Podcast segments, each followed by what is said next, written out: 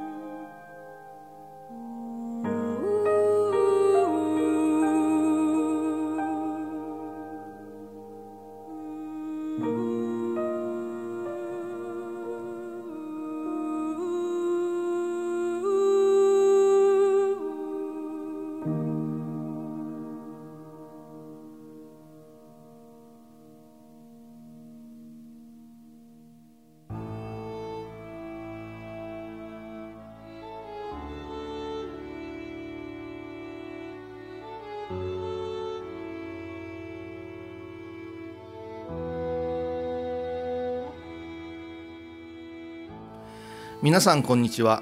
高野山への道しるべの時間です。ご案内は天野幸雄そしてお相手は高槻弘子さんです。よろしくお願いしおます。願いいたします。こゆさん、はい。早速なんですけど、はい。今日メールをいただいてるんですよ。ありがたいですね。ねえ。最近ねはい。じわじわっとねあの感想をいただくことがありましてね。あのありがたい嬉しいですよね。はい。はい。えっとこの方は和歌山県の方です。はい。高野山のふもとにお住まいの方というはあはあふみこさんなんですけれども、えーもうここで生まれ育って今も暮らしているという方、こういう方にとってはやはり高野山って本当にもう近い存在ですので、身近ですね。ね。だからもう初詣からなんから全部高野山へ向かって足が来ますね、うん。であの麓に大きな町があるんですよ、ええ。うん、ですからそこに生まれ育った方は、はい。もう高野山に抱かれてる感じじゃないですかね。うんうん。でしょうね。で、あのまあ中学か高校ぐらいまで、うん。どこのお家でも南無大師返上金剛だと思ってたぐらいということで、それが当たり前なんですよそうねで。すね、ん。そういう意味ではね倉敷も似ているとは思います。あの宗派が今でこそ増えましたけどええ。わり、かしですねあの信号して固まってますからね、うん。はい。えっ、と。ちょっと一部分読ませていただきますね、この番組をポッドキャストで見つけた時に知ってるお話ばかりかもなーって正直思ったのですが知ってる話もありましたがこういうさんのお話が面白くて知らなかったお話もたくさん聞けて更新を心待ちにするほど大好きな番組になりました。ありがとうございます。ねえこういうさんのお話面白いという。どこかかな。あのいや割と抑え気味に、抑えてはいるはい、まあ裏話多いですからね。まあそうですね、はい。でその面白さがまたいろんな面白さがあると思うんですけど、はい。お話の中でありました、はいはい。うん。春の、えー、体操会血縁館長に思い切って行ってきました、ああ、ね、お近くだから思い切れますよね。そうそうですよね。思い切って行きました、うん。えーお受会もいただいてきました。あ、そうです。か。おはい十回をわりかしね、あのお受けにならん方が多いいう話をしたと思うんですけども、はい。あ、お十回も、もうすごいスペシャルですよ。そうですよね。でその感想がん。本当に行ってよかった、お受会の初めに、うん。ようこそお越しくださいましたお大師様とお待ちいたしておりましたとアジャリ様がおっしゃられた瞬間涙が溢れたっていううにイクラが乗ったような体験ですよ。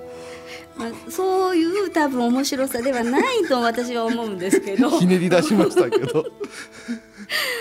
ううん。あのお受会はいつでも365日特別なことがない限り、うん。お一人からでも受けることができる。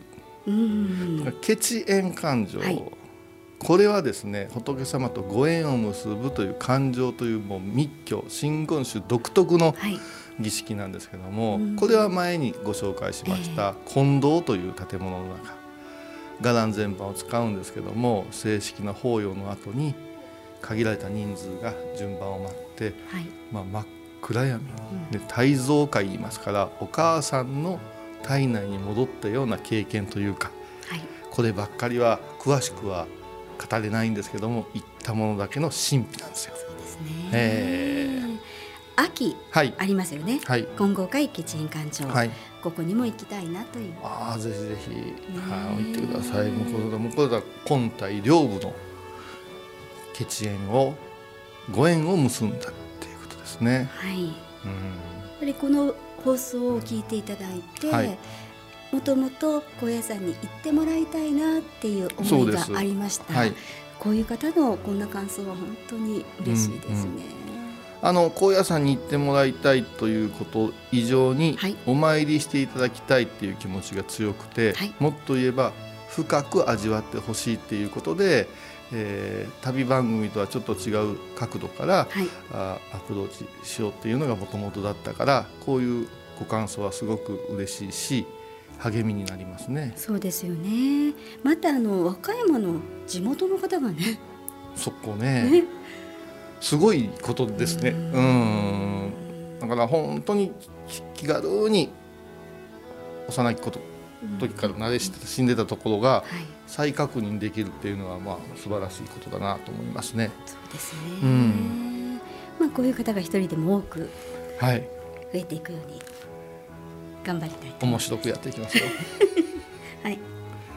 お願いします。はい、はい。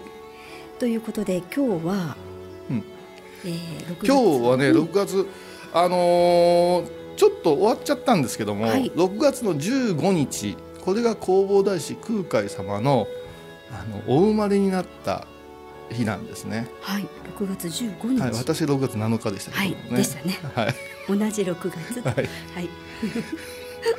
深い意味ありませんが、ではい。このことをですね「宗祖豪丹絵」っていうんですね「豪丹絵」だ「豪丹絵」って言ったりするんですけども宗祖いうのは真言宗の開祖、あ空海様がお生まれになった「豪丹絵」いうて書いたら難しく聞こえますが、はい。要はごお誕生になられました会でございますってことです。うーんはい。会で法要でございますということです。で高野山ではまあこの俗称として青葉祭りっていう言い方をしますね。青葉祭りはい。うんこれはですねあのお釈迦様のお誕生日がえっ、と4月の8日はいですから、えーこれを花祭りと言いましたでしょ？まあそこにこうあれして青葉っていう言葉を使ったんじゃないかなと思うんです。うんまあまあこの梅雨の潤いをいただく季節でそろそろ夏に向けて新芽がうわと出てきましてね高野巻なんていう青々とした香りのいいね、はい。そういうあ植物がバーッと育つ時期なんで青葉祭りっていう言い方をするんですね。で全国の 真言宗の本山で賑やかにお祭りがあるんです。はい。で中でもやっぱしお生まれは善通寺様のものなんですね。あのへ香川県の、はい。うん、あそこがあの空海様がお生まれになったと言われている場所でございますから、はい。そこはまあまた賑やかな法要されるんですけどもそれあやかってええ。高野山でも青葉祭りっていうのをするんですよ。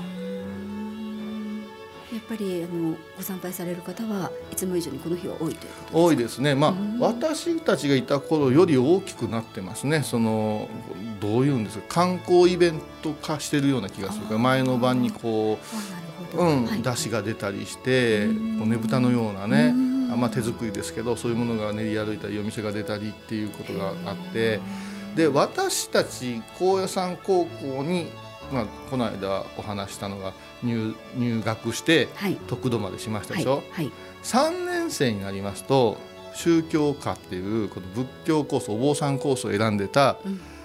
あの高校の中に仏教科宗教科っていうのがあるんですよ。はいでそこで徹底的に、まあえーハーモニーがある照明とかというお経とかね、はい。それから作法とかえ習うんですけど、これね春と春言うてもその6月15日と秋の文化祭の時にはい。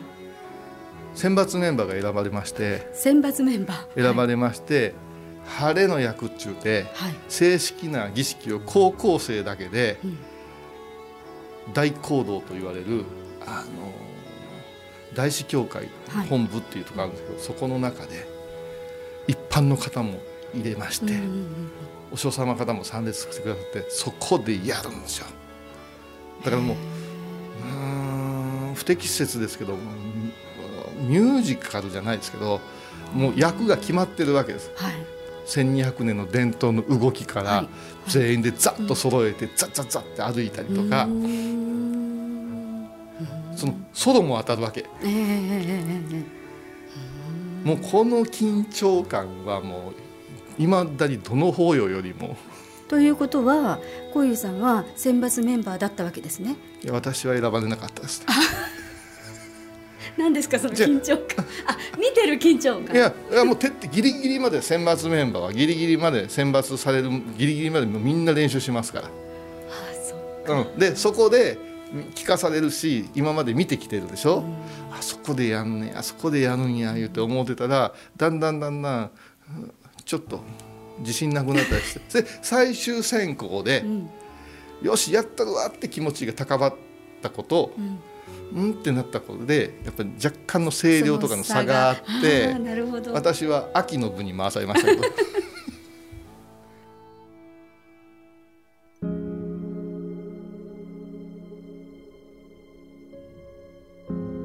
この番組ではテーマ曲や BGM にベルギーの作曲家コーエン・ジャンセンさんの曲を使わせていただいています。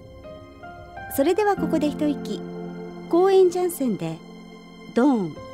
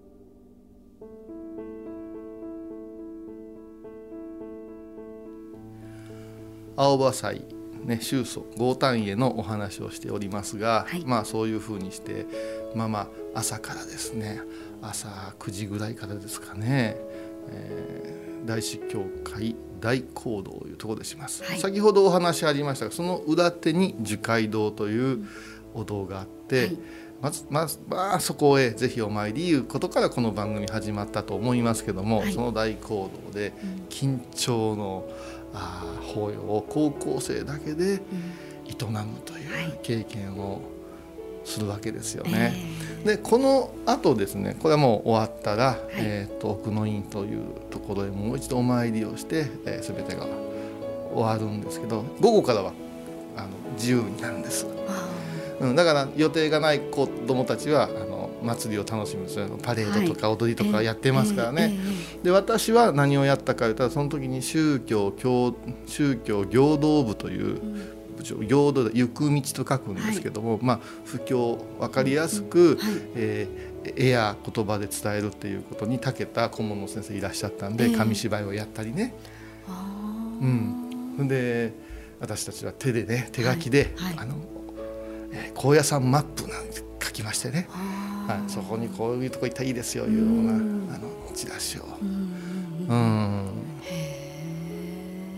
でそこで来られた皆さんに差し上げて説明したりとか。したりとか、まあ、案内をするようなボランティアをしたりとか、うん、うん、でもその時にねもう忘れもしませんけどね本山に許可をもろうて、はい、で金剛無事の前にテント張ってみんなでやるんですけどねその許可をいただいた時にこう言われたんですね。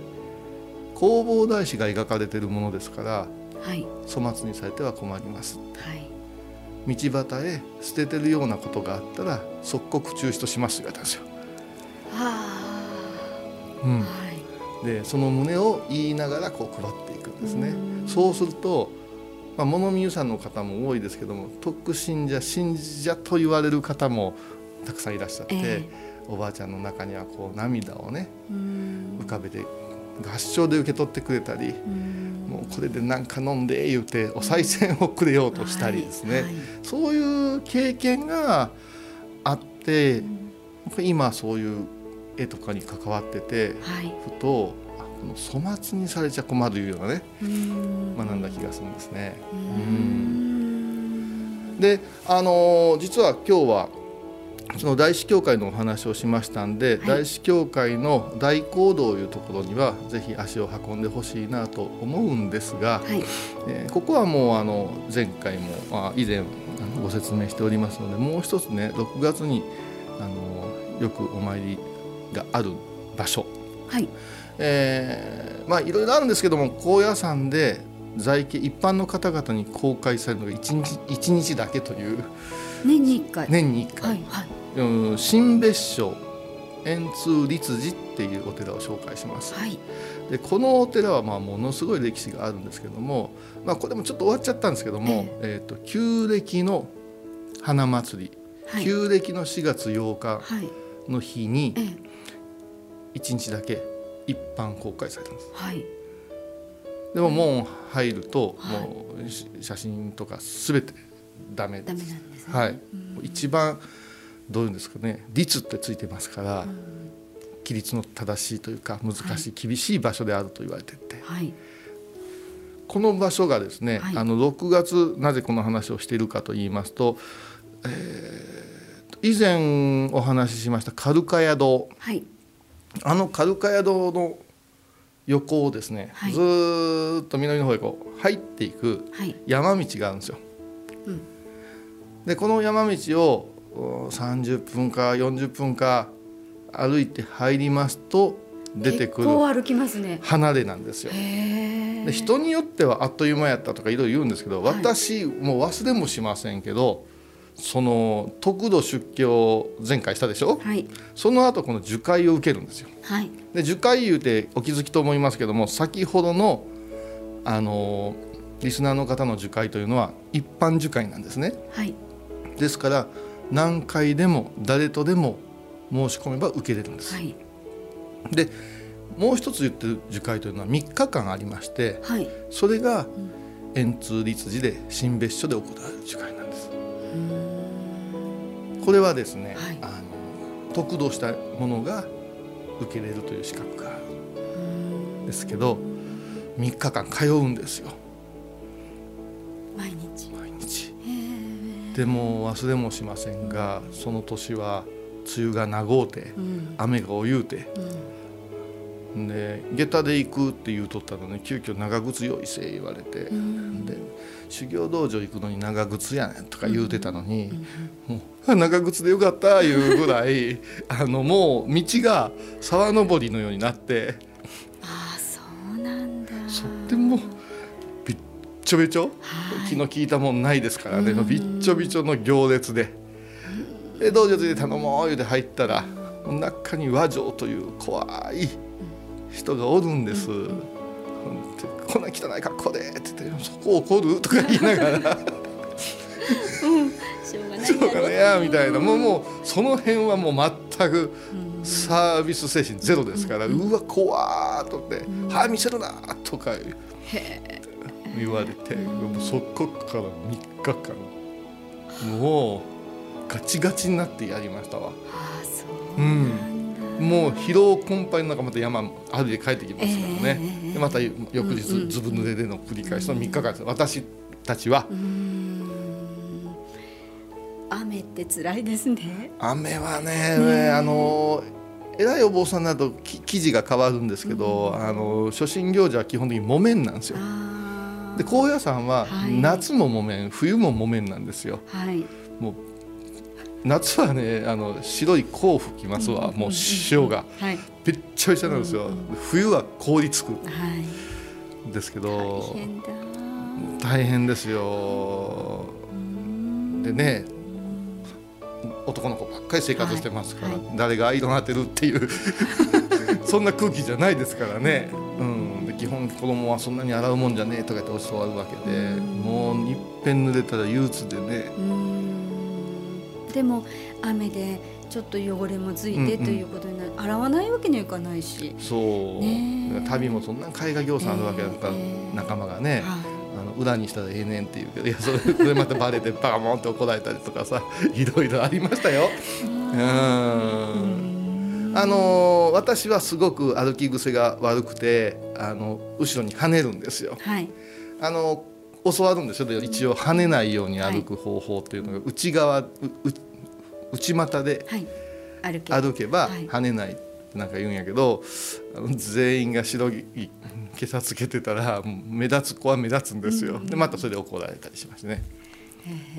うん、厳しい3日間ですね。このこれはなかなかね、あのー、今思えば、うん、もっと厳しい行があるんですけど、うんうん、不慣れなところに、はい、なんか6月言うたらなんかね揉まれた寝られたいう記憶しかないですね。うん。でもそこを耐えることができたっていうのは、うんはい、やっぱりあの入学されて、はい、入山されてで一旦ゴールデンウィークとかで実家に帰られて、うん、そこで一人で戻っていったっていうそこのもうそこが全てでしょうね、ね、うん、もう決意新たにいうことと、うん、やっぱしねそれから得度をすると、頭反ってもらうから、あの内心は逃げ腰なんですけど周りが、得度者としての扱いをしてくれるので、はい、そうだからよくできてますよね。段階を追って、うん、うん、だからね時々僕お坊さんなんですって言うけど「え君が?」っていうような風情の人もおるんですけど、はい、聞いたら最初の頃のことをわりかし省略しちゃってポーンとこうなってらっしゃる人も中にはそれ認める認めんはすごく問題はあるんだけどもやっぱしね段階を追っていくそれからね時期ですね。うん、うちの祖父明治生まれでしたけど私が15で16で得としましたが、はい、彼は6歳でした言いますね。ほう6歳 ,6 歳。だから疑問とか感じる余裕がなかったっていうんですよね。これが今ではね25歳とか30歳ですから全然こう違うんじゃないかなと思いますね。であのちょっと不思議だったと思うんですけども円通律寺、はい、で普通はみんな円通寺と呼ぶんです。はいはい、でこの律っていうのが入りますと、うん、まあ、戒律をしっかり重んじなさいよいうあれがあって、あともう一個お寺にね密寺っていう言い方例えば私うちが構造寺だったら、うちはついてませんけど構造密字っていう言い方密教の密。これはより深い真言宗の教えをつなぐ手だっていう意味なんですね。うん、だからあの昨今の自社仏閣をめぐるブーム、もうそこだけ見るんではなくて、お寺名からねこうちょっとね古のロマンを感じてもらうなんていうのは素敵だなと思いますね。そこに注目したことはあまりなかったかもしれない。と思います。だから御朱印なんかちょっと見たらあ率が入ってるみたいな多分ちょっとはんいいいこう思い出になると思いますよ。はい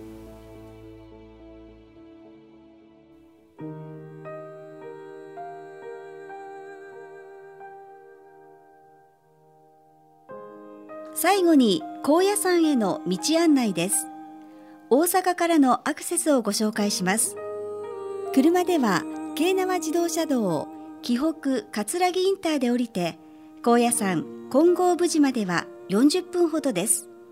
高野山の最寄りのインターは他にもいくつかありますが番組では紀北葛城インターのご利用をお勧めします。大阪からの所要時間は2時間半ほどです。電車では南海高野線で難波駅から極楽橋駅まで極楽橋駅から高野山ケーブルに乗り換えて高野山駅で下車します。特急を使えば大阪難波からの所要時間は2時間半ほどです。なお災害などの関係でご紹介したアクセスが利用できないこともあります。お出かけになる前は最新の交通アクセスをご確認ください高野山への道しるべお相手は高野山本山布教師天野幸雄とアシスタント高槻弘子でお送りしました。